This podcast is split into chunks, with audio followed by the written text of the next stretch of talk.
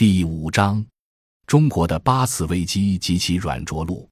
二战期间或战后发生解职运动的大多数发展中国家，一般都致力于参照其原来宗主国（后来被称为发达国家）的模式实现工业化。但在他们中间，仅有少数得益于战后形成的由两个超级大国主导的地缘战略重构的政治因素。其他大多数国家的工业化道路都随着其原宗主国或明或暗、或优或劣的引导而跌入发展陷阱。如果人们愿意对战后兴起的发展主义做去意识形态化的解读，而只看其客观经验过程的话，那么在原住民人口超过一亿以上的发展中大国之中，只有中国完成了工业化初期的资本原始积累。并顺势进入了工业化中期的产业扩张和结构调整阶段。从近年来的发展看，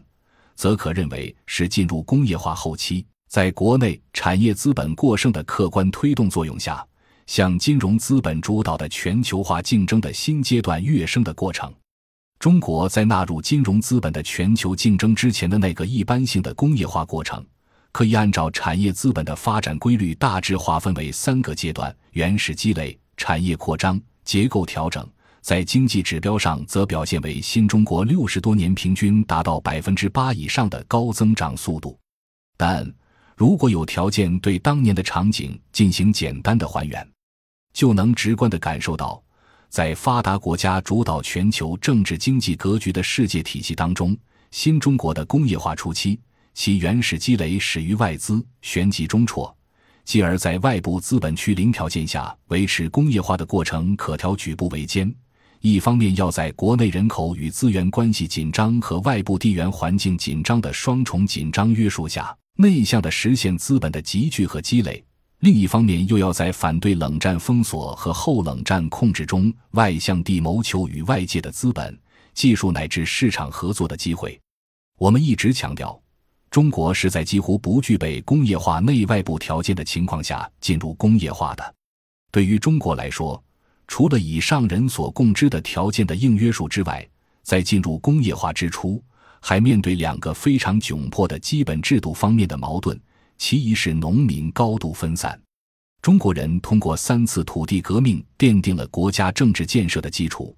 同时，也造成一九五零年在总人口中占比百分之八十八的五亿农民回归到对立于工业化逻辑的传统农业文明中的局面。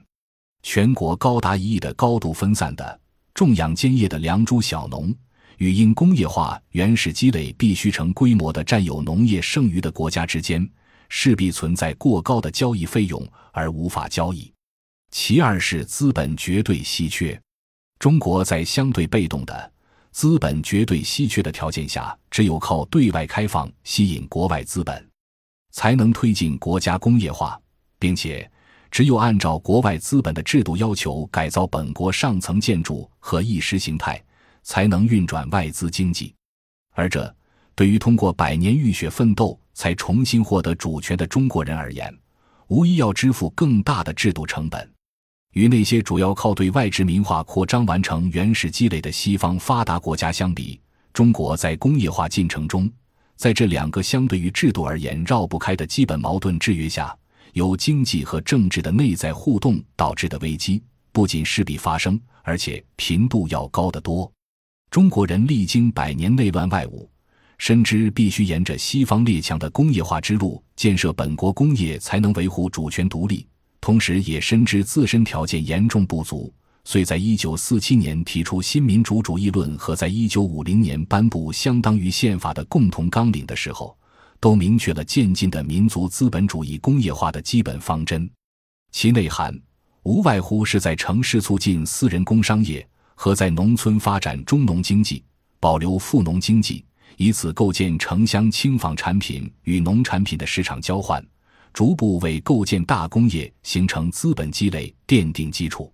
当年毛泽东不仅刻意强调反对民粹主义或农民社会主义，而且特别指出，中国共产党必须在完成工业化、形成社会化大生产之后，才能跟全国人民商量，并在得到同意的条件下进入社会主义历史阶段。这些在当年就完全符合一般后发国家发展主义经济规律的思想，即明确要发展私有化和市场化的民族资本主义的方针政策，至今仍为人们津津乐道。据此，很多年轻人想当然地以为，新民主主义发展战略的改变在于领导人犯了所谓左倾错误。诚然，如果看过本书关于八次经济危机的分析，而仍然坚持这种想当然的演绎，那只能怨本书没有对客观情况予以更清楚的表述了。本书在广泛收集、分析资料和数据的基础上，认为新中国成立以来，应该说遭遇了九次经济危机。但本书之所以确定为八次，乃基于以下的考虑：其一，一九四九至一九五零年建国初期的那一次高通胀危机，应该属于民国政府在遭遇西方一九二九至一九三三年大危机。不得不于一九三五年全面实行纸币改革后所引发的长期通胀危机的延续，其与中华人民共和国在进入当代工业化这个历史阶段之后所发生的六次内生性周期危机及纳入全球化之后所发生的两次外生性危机并无直接关系。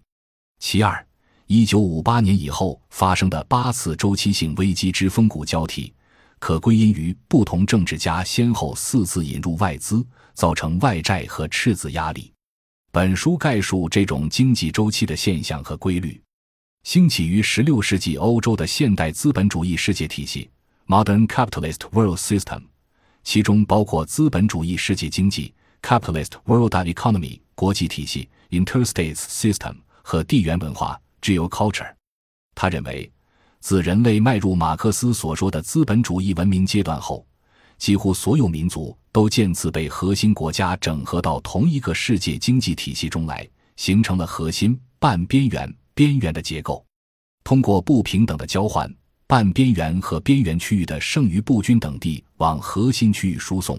这一过程中，核心国家地位不断强化，边缘国家地位不断弱化。虽然沃勒斯坦的理论不是建之于中国经验之上，但若以当今世界仍然存在的核心，边缘、半边缘的非均衡结构来做进一步深化的分析，可认识到这种结构已经恶化为双输伯奔。像中国这样的边序国家和半边线国家，已称新兴国家和发展中国家，仍然不成比例的以各种方式向核心国家做双重输送，即输送实物产品，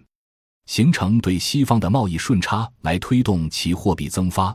又反过来以不断累积的贸易盈余购买西方政府增发的国债，输送其贸易盈余回到西方资本市场，来促使金融资本寓意泡沫化。据此，二零零八年资本主义核心区的金融海啸所引起的全球经济危机爆发，本质上符合资本主义发展到金融资本主义阶段的一般历史规律。但是，如果对中国融入世界经济体系多打几个问号的话，就不禁要问：中国或欠发达地区以什么身份融入了谁主导的世界经济体系？以伦敦、纽约为轴心的盎格鲁意美利坚金融帝国，也许会更加直截了当地指出：自二十世纪九十年代以来，他们成功的把刚刚解体的苏联、东欧和正在发展的中国纳入了西方货币体系。诚然，世界上任何实体经济。Physical economy 的被纳入，都客观地给这个已经病入膏肓的体系注入了新鲜血液。本书所引述的依附理论 （Dependence Theory） 中的去依附观点，则是萨米尔·阿明在提出第三世界依附理论的基础上，对中国二十世纪六十年代遭遇外部投资重挫后仍然自力更生、成功发展工业化的经验做出的观点提炼。虽然阿明对中国经验给予了相当高的评价。但那主要是在中国自主推进工业化的阶段。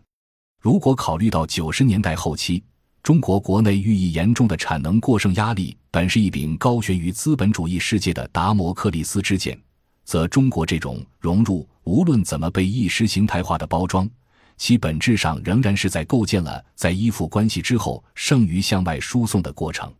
另一方面，对于中国融入世界经济体系之前的发展。不管是沃勒斯坦和依附理论的提出者萨米尔·阿明，还是任何愿意自觉地从发展中国家角度出发考虑问题的研究者，都会认为，资本主义世界体系的中心，以外围结构是统治一依附结构。外围国家在世界经济中仅仅是原材料和初级产品的供应者。本国的工业化严重依附于西方发达工业国家，外围国家实施进口替代战略，又因发达国家的关税壁垒和国内保守势力的阻挠而难有成效，以致在政治上、经济上受制于人。诚然，中国只是在完成了工业化原始积累，继而加入产业资本扩张竞争的游戏之后。顺势进入了全球资本化的大潮之中，整个过程虽然痛苦，但却并不特殊。人们需要平和地理解，在全世界政治家都不得不以经济增长来表现权力合法性的庸俗政治压力下，当代中国六十年的这一客观过程，也几乎是一种不得不的选择。本章已经播讲完毕，感谢您的收听。喜欢请订阅专辑，关注主播，主页有更多精彩内容。